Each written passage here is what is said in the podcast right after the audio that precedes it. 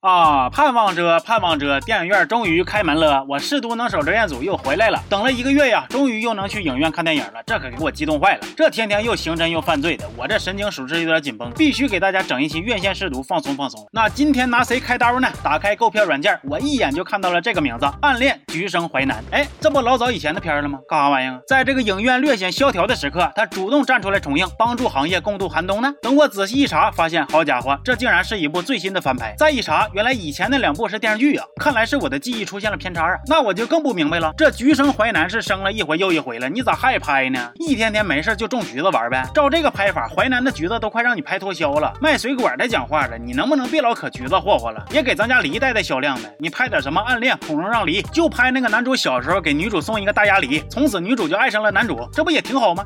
那咱说你拍就拍吧，拍好点也行。前两个剧版的一个四点六分，一个六点六分，就这个分数，那都属于是前车之鉴了，帮你排除错误答案的。结果你倒好，你直接当作业给抄了。豆瓣四点九，你夹在两版中间，你显得你很中庸呗。我再一看本片导演的履历，行吧，不愧是你。那就这种青春片啊，我细说剧情，它真是没啥意思，用脚跟都能想明白，它还能有啥剧情啊？就是疼呗，就是痛呗。总结起来，那个套路无非就那几种呗。上半段是俩人全都有话不说，男女主就搁那憋着。中。中间段是不管家里有啥仇恨，男女主就搁那贴着，演到最后就是忽然一方失踪，男女主就搁那歇着。到了最最结局呢，就是没话找话，整点感人的，说啥对方都得接着。真的，不管是青春片、爱情片，还是找一帮老年人装嫩的青春爱情片，只要走疼痛路线，基本都是这个套路。走心的就改改这几个矛盾点的顺序，但是万变不离其宗啊。这个片的大前提就是男主家和女主家有仇，说女主小时候，女主她爹在男主家厂子上班，出了点意外，人没了，但是男主家却推卸责任，不想赔钱。所以女主他妈接下来用十几年的时间维权，就要告男主家。我这么一说，是不是感觉这两家矛盾老深了？俩孩子不处个对象，根本说不过去啊！没错，女主从高中开始就暗恋男主，明知道是仇家，就是止不住的喜欢呐。前半段的故事基本就是讲这个女主猫墙角、躲旮旯、跟屁后、绕窗前的观察男主。但是不幸的是，男主人有对象了，和女二那叫一个郎才女貌啊。那么你以为女主就这样子的行为是男主是没发现吗？完全不知道她的存在吗？错，原来男主也搁那憋着呢，他对女主也有好感感呢。和女二分手之后，甚至他都是故意和女主报考一所大学，故意制造偶遇和女主认识。但是这一点呢，都是看到大结局才给揭秘的。刚开始我以为女主就算是能憋的了，没想到男主比她还能憋呀。都说这个男追女隔座山，女追男隔层纱，你俩这属于是搁山中间掏个洞，又挂了一百层纱帘啊。等对方好不容易学摸过来了，你不表白，完了还问人家大哥游泳健身了解一下，看你俩处个对象咋就这么心累呢？还有一个地方看的我是多少有点来气呀，说他俩都上大学了，有一天下大雨，女主正搁宿舍。待着呢，突然就收到男主的短信，那意思是说呀，下雨了，你搁哪儿呢？用不用我接你啊？结果这一条短信呢，可给女主整来尿了，她呜呜就往外边窜呢，到地方了，雨伞往这个垃圾桶里一撇，假装回不去了，等男主来接。咱说你这个心机挺重也就拉倒了，一把好好的雨伞，你说扔就扔啊？啥家庭啊？那平时都因为家里边困难出去勤工俭学做兼职的，那咋一上来恋爱脑那个劲儿就这么舍得下本吗？那男主更有意思，给他拿了一件这个青蛙雨衣，这个雨衣呀，搁别人身上没有毛病，搁女主身上就是大忌呀。为啥呢？因为女主小时候她爹死那天就说要送她一件青蛙雨衣，翻译过来呢就是这个雨衣标志着两家的仇恨呢。那就这个背景之下，女主喜欢上男主都属于是做出违背祖训的决定了。她瞅着青蛙雨衣，竟然还很开心很惊喜，而不是想起男主他爹家都做过什么狗事就你这恋爱脑都不光是舍得下本了，这是下头啊！那这不就到我说的第二点了吗？不管家里有啥仇，俩人就在那嘎搂搂抱抱贴贴，就当无事发生。咱说那仇也真是工具仇啊！撒糖出对象的时候，他真是不给你添麻烦的。但是该到他出场改变格局的时候，他也真是给你改呀。说现在这个情况呢，是女主知道男主是他家仇人，但是男主并不知道女主的身份。正当男女主处到这个如胶似漆的阶段，女主寻思我该不该坦白的时候，咔嚓，女主他妈忽然就告赢了男主家。瞅瞅这个时间点给你卡的啊，比新闻联播都准呢。而且这女主家呀，那都不光是告赢了，那简直就是赢麻了。男主他爹进监狱了，男主他妈进医院了，男主家一下子咵就垮了。得知这个消息，女主他妈开心坏了，但是女主伤心极了，她竟然还有点内疚呢，哇哇开哭啊！你可真行啊，女主你好歹假装庆祝一下子，让你爹的在天之灵得以慰藉。完了你再哭呢，那咋的？装都不装了？就这个官司，我都不细究它合不合理，咋还能给人家爹整监狱去？还至于让男主家没落？我就想问问男主。主，你家道中落你就落呗，你玩什么失踪呢？电话不接，短信不回，搁那嘎装成神秘了，那知道的是你爹进去了，不知道以为你进去了呢。这也是我看片的时候最迷惑的一部分。电影里边根本就没有一个具体的矛盾点，是至于让男主一声不吭就玩失踪的。你是要分手要死要活的，你啥事不能跟女主说明白的呀？这一点我看到结尾才醒悟，其实男主的失踪不在于啥到底有啥理由，而在于电影快演完了，他必须得找点借口感动自己一下子，把自己作为青春片男主的脑残 KPI 完成，这样才能显得自己疼痛啊，他深情啊。那实际上他干啥去了呢？为了求富二代办事儿，他给人家替考，结果让学校给开除了。从那以后，他就是出去创业开物流公司去了。在这个期间呢，那个女二回来找他，表示可以养他。女二也顺便一顿叭叭，让女主也心灰意冷。男主和女主彻底被他豁了黄了。但是最后呢，这个男主还是对女二表示了拒绝，这口软饭咱坚决不吃。这是因为他有骨气吗？错，主要还是不合胃口。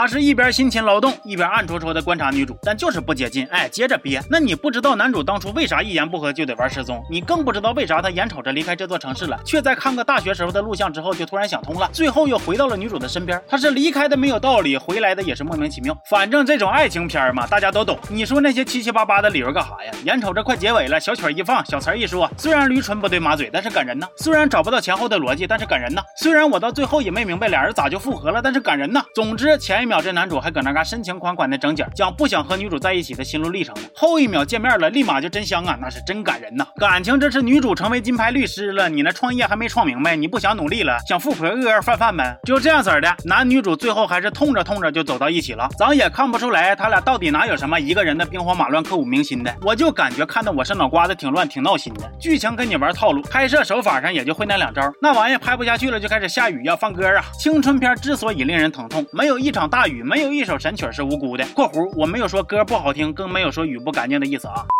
总之呢，这又是一部平平无奇的大烂片罢了。这个剧情套路过于套路，有些地方我甚至都懒得去跟他较真了。现在这些片儿啊，烂都烂不出多少特色。这个《暗恋橘生淮南》的片名啊，就是引用的那句“橘生淮南则为橘，生于淮北则为枳”。完了，男女主也分别叫做这个盛淮南和洛枳，其实就是在暗示啊，俩人身份上的不合适。但是更有意思的一点是啥呢？就本片原定是五二零上映，那爱情片放到这一天算是相当应景了。但是后来就撤档了，改到了六月初儿童节前后上映了。我寻思这也未常不是一种橘生淮南呐。还有我看网上不少同学都吐槽说这部电影魔改了原著太多的情节，原作者八月长安看了会沉默呀。那关于改了多少呢？因为我没看过原著，没有发言权。但是你看一眼编剧是谁，绝对会有惊喜。行吧，这期就到这儿了，我是刘老师，咱们下期见好。